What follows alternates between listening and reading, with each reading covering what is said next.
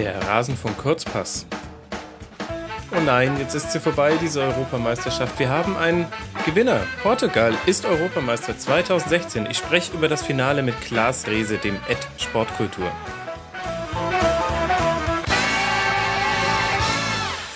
Klaas, hi, na? Schönen guten Tag. Jetzt ist sie vorbei, diese EM. Ja, so schlimm ist nicht. Findest du? Nö. Hängt das etwa auch mit diesem Finale zusammen? Ein wenig, glaube ich schon.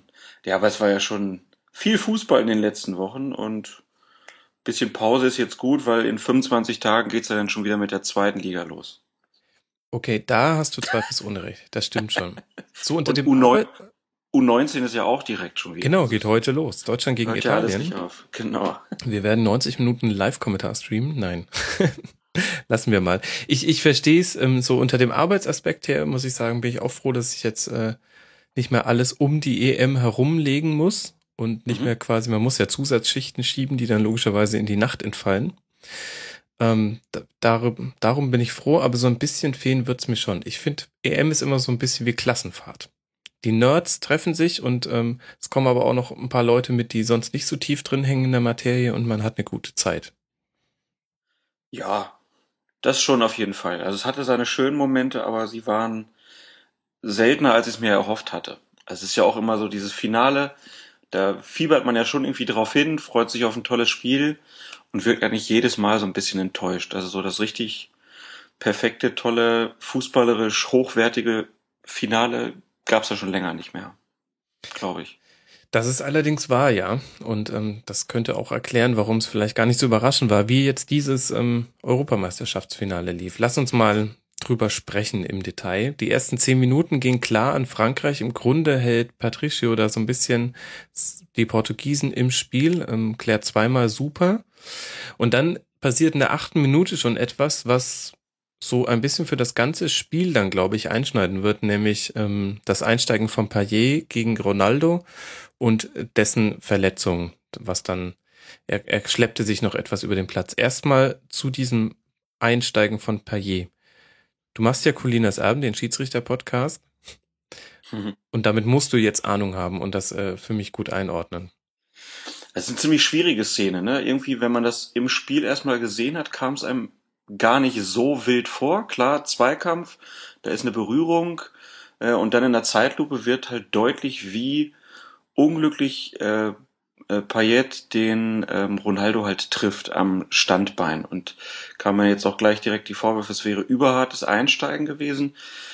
Ähm, ich sehe es nicht so. Es ist halt im Kampf um den Ball. Ähm, Payet spielt ja den Ball auch. Mhm. Von daher ähm, ist schon schwierig zu sagen, ob das überhaupt ein Foul ist oder nicht, weil er ja zuerst den Ball spielt. Ich würde eher dazu tendieren zu sagen, es ist auf jeden Fall ein Freistoß und auch durch die Intensität ähm, sollte es auf jeden Fall eine gelbe Karte geben eigentlich. Mhm. Äh, ich habe ja meinen Schiedsrichterkollege hier, Alex Feuerhead, der hat das jetzt so ein bisschen anders formuliert. Ich weiß nicht, ob er da über Nacht seine Meinung noch geändert hat, aber gestern hat er erstmal geschrieben, dass für ihn das ja ein Freistoß schon war, aber mehr auch nicht. Da sieht man halt schon wieder, es schon, äh, es war eine schwierige Entscheidung für Klettenberg auch. Mhm.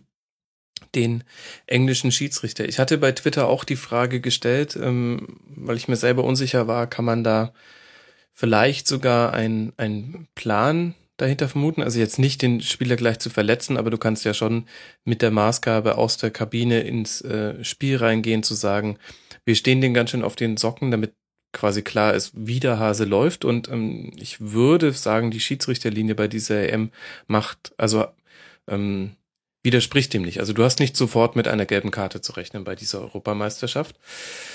Und da kamen sehr, sehr gemischte Reaktionen. Also es gab sowohl Leute, die ähm, da richtig auch eine Ansage von Deschamps unterstellen und es gab aber auch solche Leute, die gesagt haben, nein, das war vollkommen unglücklich. Ich würde sagen, vielleicht tut man der Szene am meisten recht, wenn man sagt, ähm, er steigt hart ein und nimmt ähm, eine mögliche Verletzung des Gegenspielers in Kauf, aber es war nicht die Absicht seines Einsteigens. Nee, also dadurch, dass er ja auch den Spieler nicht einfach umtritt, sondern halt das Ganze ja auch im Kampf um den Ball passiert, würde ich halt Payet da jetzt auch den, also gegen den Vorwurf irgendwie ein bisschen wehren wollen, dass, dass er das da absichtlich gemacht hat, den da zu verletzen. Ähm, Mhm. Und ich habe auch nicht das Gefühl, dass äh, das vorher, also Ronaldo hatte den Ball ja auch vorher schon mal im Spiel, äh, da ist er ja nicht umgehauen worden oder so. Also das ähm, klar, der wollte da draufgehen, der wollte dem den Ball abnehmen, ähm, aber ich, ich sehe da auch keinen jetzt so ein Einsteigen, wo ich sage, das war so, so ein Angriff auf, auf die, oder war, war ein Angriff aufs Fair Play oder so. Mhm. so.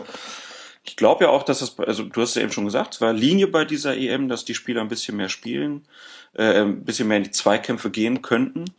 Ähm, jetzt auch schon gelesen, dass Leute sagen, äh, das würde zu solchen Fouls führen. Kann man natürlich vertreten, die These. Ich hatte eher das Gefühl, dass das die EM eigentlich noch ganz gut getan hat, dass halt nicht so viel gepfiffen wurde, weil so kam wenigstens mal ein bisschen Spielfluss auf. Mhm.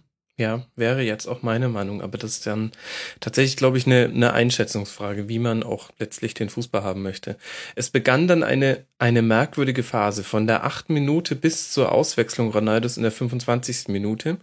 Ähm, ich hatte den Eindruck, dass die, gerade die portugiesische Mannschaft in der Phase verunsicherter war, als dann tatsächlich nach seiner Auswechslung. Denn du hast gemerkt, wenn die den Ball hatten, dann haben diese Automatismen haben ihnen nicht mehr weitergeholfen. Also normalerweise kommt er über zwei Stationen zu Ronaldo und sie wussten jetzt aber nicht, kann man den anspielen.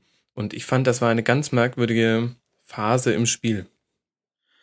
Ja, man hat ja auch irgendwie so das Gefühl gehabt, dass das ganze Stadion so ein bisschen unter Schock war irgendwie. Also selbst die Franzosen haben sich ja gar nicht mehr so richtig getraut, laut Krach zu machen, hatte ich das Gefühl. Ähm, ist halt auch so eine mega Fokussierung auf Ronaldo gewesen. Äh, gestern beim Fußball gucken sagten noch einige Leute, sie würden manche von den Portugiesen ja gar nicht kennen und das sei auch gar kein Wunder, weil die Fokussierung auf Ronaldo halt so groß sei, dass man die anderen Spieler gar nicht mehr kennenlernen würde über so ein Turnier. Ähm, ja, und es ist halt, das Spiel war so zugeschnitten auf Ronaldo, dass es ja klar war, dass man nicht mehr genau wusste, können wir den jetzt noch anspielen? Ist er noch dabei? Lassen wir ihn erstmal ein bisschen raus. Äh, und das hat man natürlich ganz klar gemerkt. Mhm.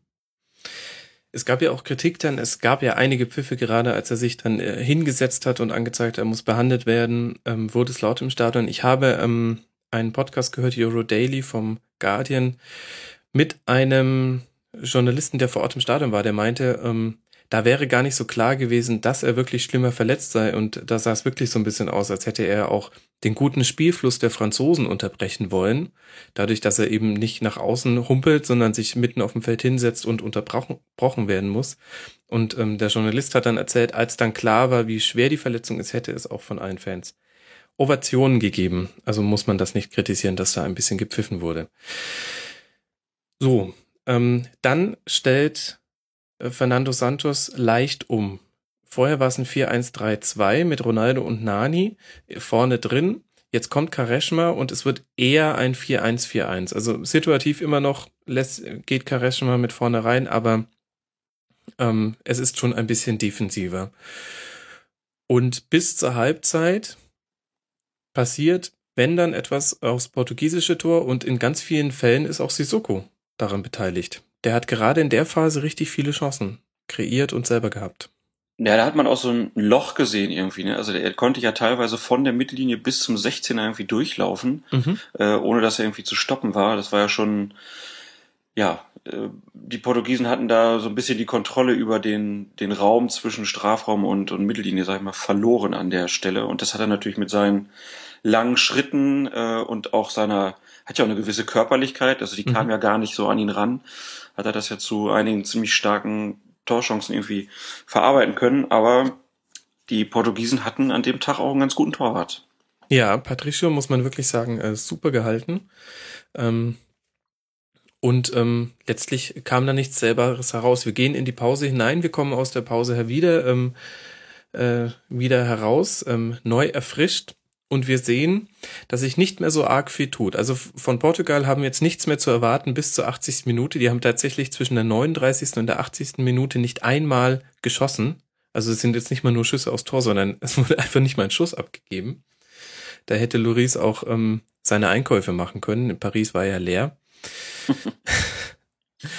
ähm, und gleichzeitig war es aber auch so, dass äh, Frankreich jetzt auch nicht mehr den Ballbesitz in wahnsinnig viele Chancen ummützen konnte, zumindest in, in, so in der ersten Phase der zweiten Halbzeit. wenn man sich die Statistiken anguckt, die Passwege nach dem Finale, dann sieht man, dass vor allem die vorderen vier, Griezmann, Payet, Giroud, Sissoko, die hingen wahnsinnig in der Luft. Also es fiel Frankreich sehr, sehr schwer, den Ball von Matuidi, Pogba oder den Außenverteidigern zu diesen vorderen vier zu bringen. Was hat da Portugal gut gemacht, um die so aus dem Spiel zu nehmen? Also es war ja erstmal total krass, wenn man sich so die Bilder anguckt, dass äh, Giroud ja völlig aus dem Spiel war. Also der mhm. hat ja überhaupt keine Ballkontakte gehabt die ganze Zeit. Ähm, Payet hatte ich immer noch das Gefühl, okay, der hat wenigstens ab und zu noch mal einen Ball, aber so richtig was draus machen konnte er ja auch nicht. Ähm, die Portugiesen haben es halt ziemlich clever dann auch gestellt. Also sie haben ja dann die Linien halt auch ein bisschen enger zusammengezogen, hatte ich das Gefühl. Mhm. Äh, haben dann sogar den Ballführenden manchmal ein bisschen Platz gelassen, ähm, aber haben ihm halt die Möglichkeit abgeschnitten, dass er die gefährlichen Zuspiele Richtung Strafraum machen kann. Äh, und den Franzosen ist halt auch nicht eingefallen, dann mal vielleicht aus der zweiten Reihe irgendwie was zu probieren. Das hat mich so ein bisschen gewundert. Das war ja auch bei, dem, bei den Deutschen zum Beispiel so, dass sie es nicht probiert haben. Ähm, einfach mal aus der Ferne aufs Tor zu schießen und den anderen mal auch den Ball zu geben sozusagen und dann vielleicht mhm. mal einen Umschaltmoment irgendwie zu, zu kreieren. Ähm, ja, und die Franzosen hatten natürlich viel Ballbesitz, aber richtig gefährlich ist es ja nicht geworden. Mhm. Ich fand, es gab so eine Situation ähm, an der Auslinie, die so ein bisschen sinnbildlich für ja, vielleicht sogar das ganze Spiel war. Ich glaube, es war Payet, der den Ball hatte, sieht sich dem Verteidiger Schoarisch gegenüber, macht einen Übersteiger, zwei Übersteiger, drei, vier, fünf, sechs, sieben Übersteiger. Soares geht einfach nach vorne und ähm, schießt in den Ball zwischen den Beinen ins Aus und räumt ihn dabei so gar noch ein bisschen ab. Das war für mich so tatsächlich ein bisschen sinnbildlich. Es war, ähm, Frankreich hat schon viel versucht, aber es war in dem Sinne brotlos. Wobei wir wahrscheinlich ganz anders drüber reden würden, wenn wir, wenn Gignac in der 92. Minute trifft. War aber auch schon, ne, also Gignac, der kommt rein und du hast das Gefühl, okay, sie haben jetzt da vorne einen, den sie auch ein bisschen mit einbinden können. Also Giroud mhm. war wirklich so der Ausfall des Spiels aus meiner Sicht und auch Griezmann war längst nicht in der Form, die er in den letzten Spielen gezeigt hat. Ja, das, das war halt das Hauptproblem, glaube ich, dass die beiden Leute überhaupt nicht ins Spiel gefunden haben. Mhm, mhm, das stimmt. Ich meine, Giroud hatte es natürlich auch schwer gegen Fonte und Pepe. Ja, da, klar. da bist du schon ganz schön isoliert, aber tatsächlich sind diese Ablagen, mit denen er immer im, am Spiel teilhat, der Franzosen, ähm, bevorzugt auf Griezmann. Äh, davon habe ich zwei gesehen, an die ich mich jetzt erinnern kann. Ähm, rund mal auf, dann gab es wahrscheinlich drei. aber das ist jetzt immer noch nicht so arg viel. Also tatsächlich haben die ihn wirklich ganz gut rausgenommen und das Mittelfeld war halt wirklich einfach sehr dicht. Also Portugal hat aber einer gewissen Spielzone einfach den Riegel vorgeschoben und gesagt, naja, Pässe hierhin werden halt jetzt schwieriger. Guckt mal, wie ihr damit zurechtkommt. Insgesamt hatten wir zwei sehr, sehr gute linke Seiten und zwar bei beiden Teams. Also sowohl Frankreich hat bis zur, ich glaube, 86. Minute war jeder, jede Torchance äh, Frankreichs über die linke Seite ähm, inszeniert, was ähm, ein bisschen also Soares als Rechtsverteidiger wird das nicht so gefallen bei Portugal. Und auf der anderen Seite aber war die linke Seite Portugals auch im Spiel nach vorne unglaublich dominant. Also Guerrero und Mario und dann lässt sich ja immer situativ noch jemand auf die Seite fallen. Da war dann oft auch äh, Nani unterwegs. Ähm, die haben richtig tolles Spiel gemacht. Guerrero 102 Ballkontakte. Richtig stark. Ja, war aus meiner Sicht auch fast so ein bisschen Man of the Match eigentlich. Also okay. ich weiß gar nicht, wer es dann im Endeffekt geworden Pepe. ist. Pepe war es dann, okay, ja gut. Kann man auch Hat sagen. natürlich vorne Giroud auch, auch rausgenommen, ne? Also äh, Mhm. war dann schon noch eine sehr starke Leistung, aber da spielt dann, glaube ich, auch der Name immer so ein bisschen eine Rolle, wer das dann wird. Ähm, aber da hast du recht, also das war schon ähm, wirklich guter Fußball, der da gezeigt wurde. Da hat man auch wieder gesehen, wie, wie wichtig eine gute Außenbahn sein kann, ne? dass du halt dann auch immer darüber Entlastung wieder erfährst. Ähm, wenn die Portugiesen das geschafft haben, dann war es ja eigentlich über die Seite. Mhm. Frankreich hat reagiert schon relativ früh in der zweiten Halbzeit mit der Einwechslung von Kingsley Coman für Dimitri Payet, der tatsächlich ähm, nicht mehr so arg viel zustande gebracht hat. Äh, Coman hat auch wirklich ein bisschen neuen Schwung reingebracht, aber so die einzig richtig, richtig große Chance haben wir dann eben in der 92. Minute mit Gignac. Wo man mal wieder sieht, es entscheiden die berühmten Kleinigkeiten beim Fußball. Ich meine, das waren vielleicht zwei Zentimeter, die der Ball weiter rechts hätte sein müssen, dann wäre von der Innenseite des Pfosten auch ins Tor gegangen.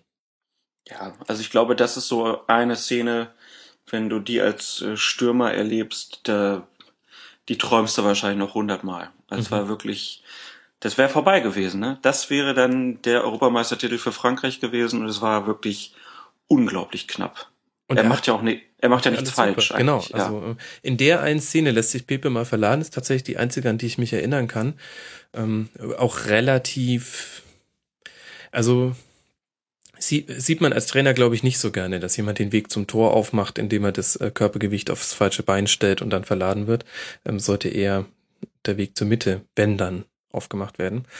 Ähm, und der geht halt nicht rein. Und vorher, und das finde ich aber auch noch ganz wichtig, gab es auch noch diese Doppelchance der Portugiesen in der 80. Minute. Denn ich hatte den Eindruck, das hatte gerade für Portugal auch eine Signalwirkung. Wir haben eine Flanke von Nani, die Loris gerade noch klären kann und dann einen Fallrückzieher von Kareshma, den er dann gut hält. Das waren, das waren die angesprochenen Schüsse, die es dann erstmals seit der 39. Minute wieder gab. Und ich hatte den Eindruck in der Verlängerung, die dann kam, wo ja Portugal viel, viel mehr ähm, am Drücker war als Frankreich, ähm, da haben die Portugiesen das so mitgenommen, dass sie so ein bisschen auch gesehen haben, ja, es klappt ja und ähm, jetzt machen wir das einfach, wie wir es auch in der ganzen K.O.-Runde so oft gemacht haben, die berühmten Verlängerungen durch die Portugal gegangen ist.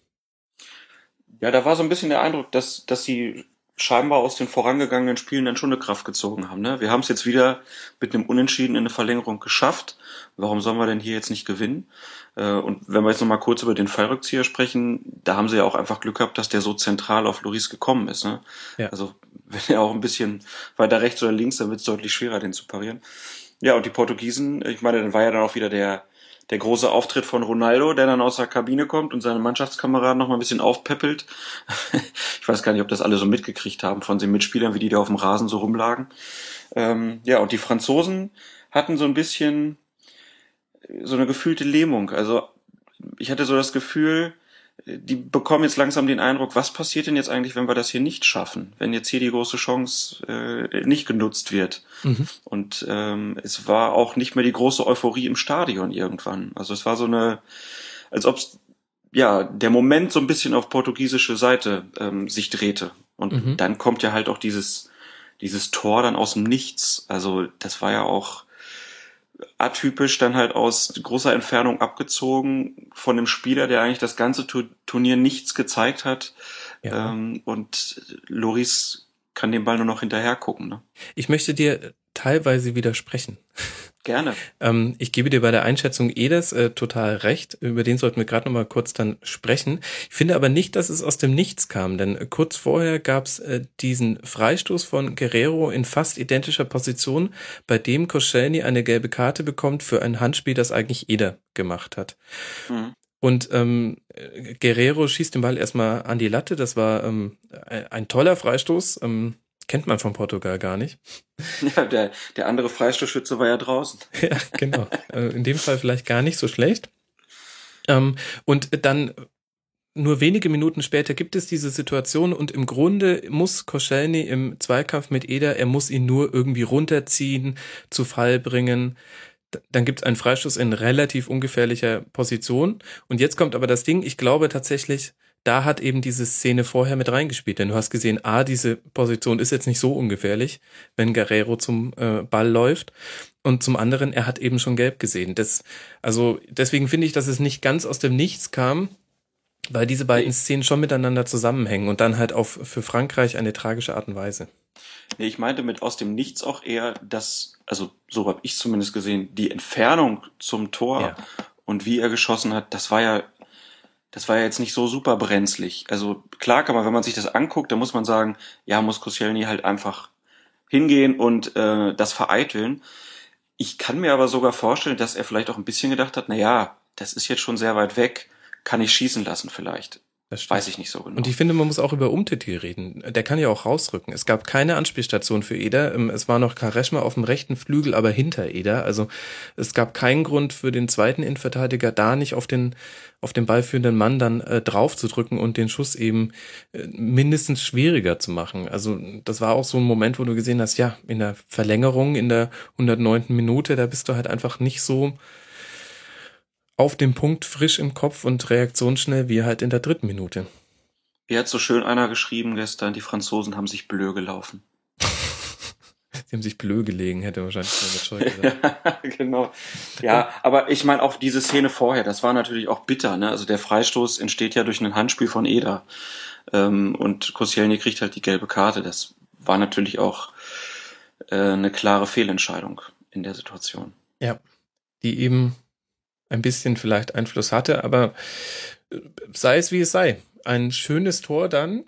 Genau. Das erste Mal seit der EM 2004, dass Portugal wieder bei einer Europameisterschaft von außerhalb des Strafraums trifft, habe ich bei Euro Daily gelernt. Das finde ich tatsächlich recht beeindruckend, eine äh, schöne Statistik. Und Eder, ähm, er macht den Götze. Ein Turnier zum Vergessen, aber eine Aktion, die ihn zum Helden macht. Ähm, und ähm, der scheint auch eine sehr interessante Biografie zu haben. Ähm, kam wohl als Eltern, äh, als Sohn von Einwanderern nach Portugal und die Eltern hatten so wenig Geld, dass sie sich, ähm, dass sie ihn in ein äh, staatlich geführtes Heim geben mussten für eben genau solche, also quasi kein Waisenhaus, weil er hat Eltern, aber die Eltern konnten es sich nicht leisten, ihn irgendwie durchs Leben zu bringen und er hat dadurch darunter wohl sehr gelitten und offenbar kommt auch daher die Aussage, dass er dann im Interview nach dem Spiel seiner Mentaltrainerin gedankt hat. Ja, war schon sehr ungewöhnlich. Ähm, das hört man selten, aber es zeigt halt auch, wie wichtig das dann halt auch scheinbar ist für manche Fußballer, dass sie da halt jemanden auch haben, mit dem sie sich da austauschen können, damit sie vielleicht auch den Glauben an sich selber äh, irgendwie nicht verlieren. Also er hat ja jetzt auch nicht so die besonders äh, erfolgreiche Zeit hinter sich. Ne? Also Swansea irgendwie in 13 Spielen kein Tor gemacht und musste dann nach Lille äh, ausgeliehen werden. Da hat er jetzt wenigstens in jedem zweiten Spiel ungefähr getroffen. Ähm, aber klar, da musste wahrscheinlich aus einem Loch erstmal rauskommen. Und das fand ich schon eine sehr bemerkenswerte, aber auch irgendwie ganz positive äh, Aussage, weil das ja auch zeigt, dass das bei einigen Spielern halt auch einfach angenommen wird. Mhm. Ja, ich habe bei Twitter erst noch ein Witzchen drüber gemacht, aber mhm. das hing sich eher an dem an dem Wort Mentaltrainerin auf. Und als mir dann irgendwann später klar geworden ist, ich habe da ein bisschen recherchiert, was ist das für ein Typ und so weiter, dann ist mir klar geworden, Mensch, wenn der einfach Psychologin gesagt hätte, dann hätte ich da nie Witz drüber gemacht. Aber Mentaltrainer, das ist für mich so wie ähm, ähm, Lebensenergie-Coach oder ja Chemtrail-Berater. Das ist ja, so ein aber wenn, wenn ein Fußballer sagen würde, ich gehe zur Psychologin, genau. würde sein Marktwert direkt auf äh, ein Viertel seines Preises runterbrechen. Mentaltrainer klingt natürlich schon besser. Ja, ja, das genau. genauso wie, wie Männer, die haben auch nie eine Depression, die haben immer nur einen Burnout. Genau, ja. Das, ne, das heißt ja, die haben gebrannt äh, und dann haben sie es einfach nicht geschafft. Ähm, ja, das sind, das sind Worte, ne? Also das ist halt immer ähm, ganz klar, dass wenn er Psychologin sagt, dann wird er in so eine Ecke gestellt, in äh, die man, in der man nicht sein möchte. Mhm. Ja, genau. Hast du wunderbar auf den Punkt gebracht. Und nach dieser 109. Minute gab es in der Theorie noch elf Minuten Zeit für Frankreich, den Ausgleich zu erzielen. Und es passierte eigentlich nichts. ähm, ja, die waren irgendwie ja. auch durch, hatte ich den Eindruck. Blöd gelaufen. Ach Gott. Okay. Vielleicht war die EM doch ein bisschen lang. Ich gebe dir jetzt dann doch recht. Vielleicht ist es ganz gut, dass das vorbei ist. Ja, nein, sie konnten, sie konnten ja nichts mehr entgegensetzen. Es war, die Portugiesen haben natürlich dann auch einfach äh, hinten dann so gestanden wie eigentlich das ganze Spiel über, haben ja wenig zugelassen und dann halt gar nichts mehr. Und ähm, ja, war halt bitter, ne? Also die Franzosen hatten eigentlich so sich das perfekt vorbereitet, äh, haben viele Tore in den Spielen davor geschossen und im Finale hat es dann halt nicht so gepasst, wie sie sich das vorgestellt haben.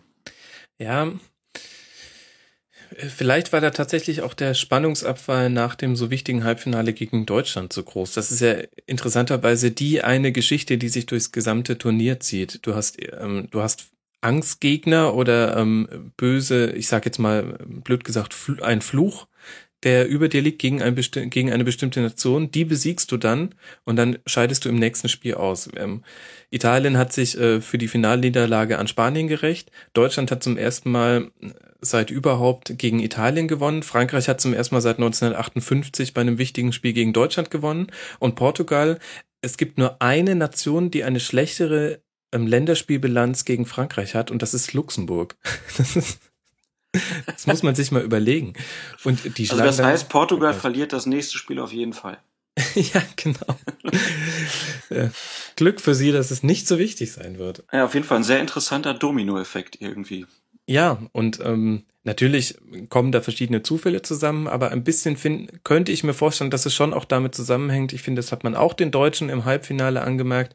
Die hatten den Eindruck, dadurch, dass es jetzt gegen Italien, gegen das große Italien geklappt hat, das kriegen wir irgendwie schon hin. Und vielleicht sind das, das ist jetzt eine sehr ähm, hypothetische Argumentation, aber vielleicht sind das tatsächlich die fünf Prozent, die dann fehlen und dann gehst du mit Hand voran in einen, in einen Zweikampf oder ähm, Neuer bleibt nicht auf der Linie und kommt raus, um irgendwie ähm, eine Bogenflanke ähm, zu erreichen. Vielleicht spielt sowas tatsächlich mit rein. Das spielt auf jeden Fall mit rein. Man weiß nur immer nicht, welche Prozentzahlen wie hoch anzusehen sind, aber ist auf jeden Fall Teil der Geschichte, ne? Genau, das finde ich. Ich finde, es war auch eine EM der tollen Geschichten. Also wir werden einen Ausflieg, ausführlichen Rückblick auch noch machen. Es wird noch eine Schlusskonferenz geben mit Stefan Rommel und Florian Bogner, mit der ich auch die, mit denen ich auch die Vorschau gemacht habe auf die EM. Wir werden uns an unseren Prognosen messen lassen. da lacht er klar schon. Ja, ja, aber das, so muss man es halt auch machen. Es tut halt weh, aber ähm, tja, das äh, gehört halt dazu. Da ertrage ich dann auch den Spott. Da kenne ich viele Leute, die nur Prognosen abgeben und da von denen danach nichts mehr zu hören ist. Erscheint wahrscheinlich heute Nacht oder morgen früh, liebe Hörer. Genau. Lass uns mal den Deckel noch auf diese, dieses Spiel und diese EM machen. Weißt du, wer die drei besten Nachwuchsspieler dieser EM wurden, laut Wahl der Technischen Kommission? Ich habe es irgendwo gelesen. Also auf jeden Fall der äh, neue Bayern-Spieler ist Spieler des Turniers geworden. Renato ne? Sanchez, genau. Jüngster genau, Europameister dann, aller Zeiten. Dann war Guerrero, glaube ich, noch in den Top 3. Genau, Guerrero war der dritte und Kingsley Coman ist Genau, ein geworden. Franzose, ja. Genau. Es ist echt schade, dass die Bundesliga nicht wettbewerbsfähig ist und keine Zukunft hat. ja, kann man, kann man Bundesliga-Aktien jetzt holen. Sieht ganz gut aus. Ja, genau. Sieht ganz gut aus. Kann man machen.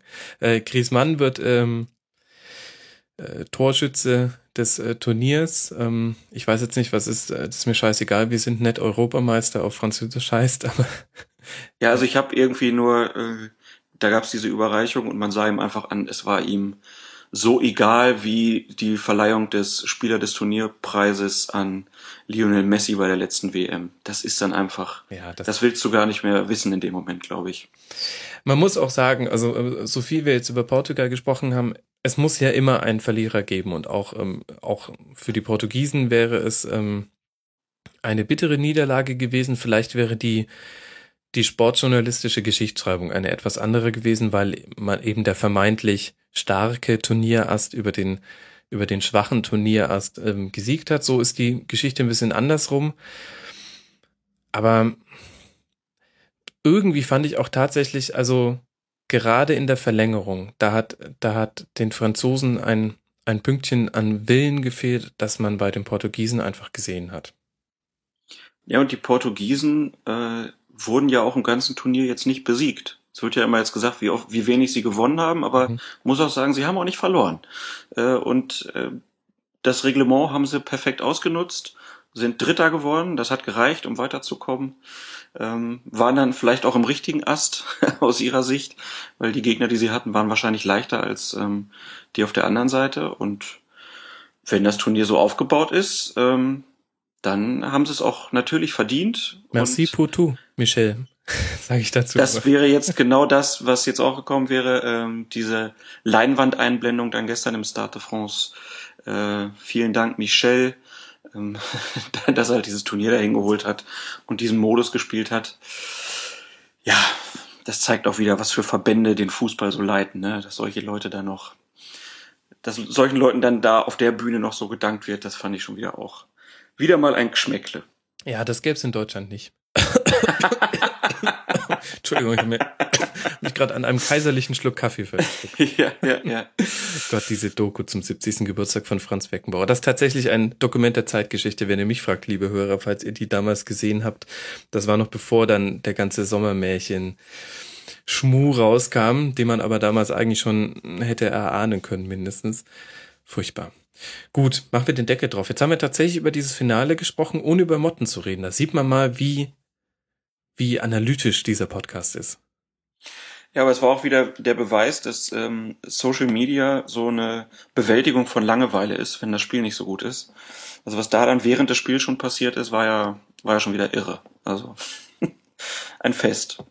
Ja, eine, ja, irgendwie auch eine nette Geschichte. Ähm, und überhaupt gab es viele nette Geschichten, die werden wir heute Abend in der Schlusskonferenz ähm, aufarbeiten. Lieber Klaas, ich äh, danke dir sehr, dass du dir Zeit genommen hast. Sehr gerne. Und ähm, ich muss auch noch ganz vielen anderen Leuten danken, nämlich ähm, erstmal allen Gästen, die an den Kurzpässen während dieser EM teilgenommen haben. Du weißt es, lieber Klaas, ich habe euch mit einigem Vorlauf zur EM mit einer Doodle-Umfrage mit 92 Spalten beworfen. Und es gab äh, einen genau durchchoreografierten Sendungsplan, der tatsächlich mit einer einzigen Ausnahme in allen 32 Folgen, die wir gemacht haben, äh, funktioniert hat. Deswegen muss ich äh, nicht nur dir danken, sondern auch Stefan Rommel, Hendrik Buchheister, Oliver Dörr, Florian Buckner, der Jolle von Mir sind Rot, Jonas Friedrich, Markus Bark, Peter Ahrens, Martin Schneider, Tobias Escher und Christian Bernhard. Ähm, sensationelle Gäste, nur die haben den Kurzpass ähm, so hörenswert gemacht, glaubt mir das. Und außerdem auch allen Gästen, die in der Schlusskonferenz bei den Länderspielausgaben mit dabei waren. Das waren Stefan Ürsfeld, Marc Schwitzky, Gianni Costa, Sven Herzberg, Ole Zeisler, Konstantin Eckner, Sebastian Fiebrig, Marvin Mendel, Steffen Meyer, Kai Pahl, Jürgen Kalber und David von 93. Ah, das musste ich aber echt mal loswerden weil ähm, jetzt gestern auch schon so viele Tweets kamen, ähm, die, die mir gedankt haben, was ja auch ganz nett ist, aber ohne die Gäste würde das ja gar nicht funktionieren. Deswegen aber Dank. ich kann ja, ich darf ja dann trotzdem mal stellvertretend nee. auch als Hörer schönen Dank sagen, Max. Hat immer Spaß gemacht. Okay. Fand auch das jetzt gut mit der halben Stunde pro Tag. Das, das kommt man ganz gut so in den Tagesablauf immer unterbringen. Fühlte sich immer ganz gut informiert. Und äh, nicht nur deshalb wünsche ich dir äh, äh, sehr viel Erfolg mit deinem äh, Rasenfunk Supporters Club. Ach, danke. Klaas, jetzt hast du mir da sogar den Ball hingelegt. Ich muss nämlich auch dafür noch ein Danke loswerden an die Hörer. Wir sind ja seit zwei Tagen, können wir crowdgefundet werden. Das ist kracht. Und das haben auch schon ganz viele von euch getan. Dafür herzlichen Dank. Und jetzt geht's natürlich auch los, dass ich immer nach dem Zufallsverfahren diejenigen, die einen bestimmten Betrag geben, in der Folge erwähne und danke. Deswegen danke ich an dieser Stelle Heiko Kunert, Klaus Köstner und Chris. Vielen herzlichen Dank. Ihr seid mega gut ich wünsche euch eine tolle Saison. Und für alle, die sich fragen, wie ist jetzt der weitere Programmablauf, es gibt eben noch die Schlusskonferenz heute Abend und es wird am Mittwoch noch eine Ausgabe geben. Da spreche ich mit dem Ad Runner Tobi. Der hat vier Wochen lang nichts anderes gemacht, als bei der EM durchs Land zu reisen und sich Spiele anzugucken. Und wenn ihr Fragen habt, wenn ihr mal wissen wollt, wie war das vor Ort? Wie, wie war das an Karten zu kommen? Wie war die Stimmung in den Stadien? Wie sehr geht einem David Getter wirklich auf die Nerven? Dann stellt mir die Fragen bitte auf mitmachen.rasen.de. Ich nehme sie gerne in die Sendung mit Tobi mit und dann sind wir auch wirklich durch mit der EM. So. Klaas, hast du noch ein letztes Wort? Das ist der letzte EM-Kurzpass. Herzlichen Glückwunsch, Portugal. Das hast du äh, sehr schön gemacht. Meine Damen und Herren, Klaas Rehse, Ed Sportkultur, hört auch unbedingt in Colinas Abend. Da wird es ja sicher auch noch eine Folge zur EM geben. Genau. Und ihr könnt auf rasenfunk.de slash unterstützen auch gucken, wie man dem Rasenfunk Supporters Club beitreten kann. Macht's gut, eine gute Zeit euch. Ciao.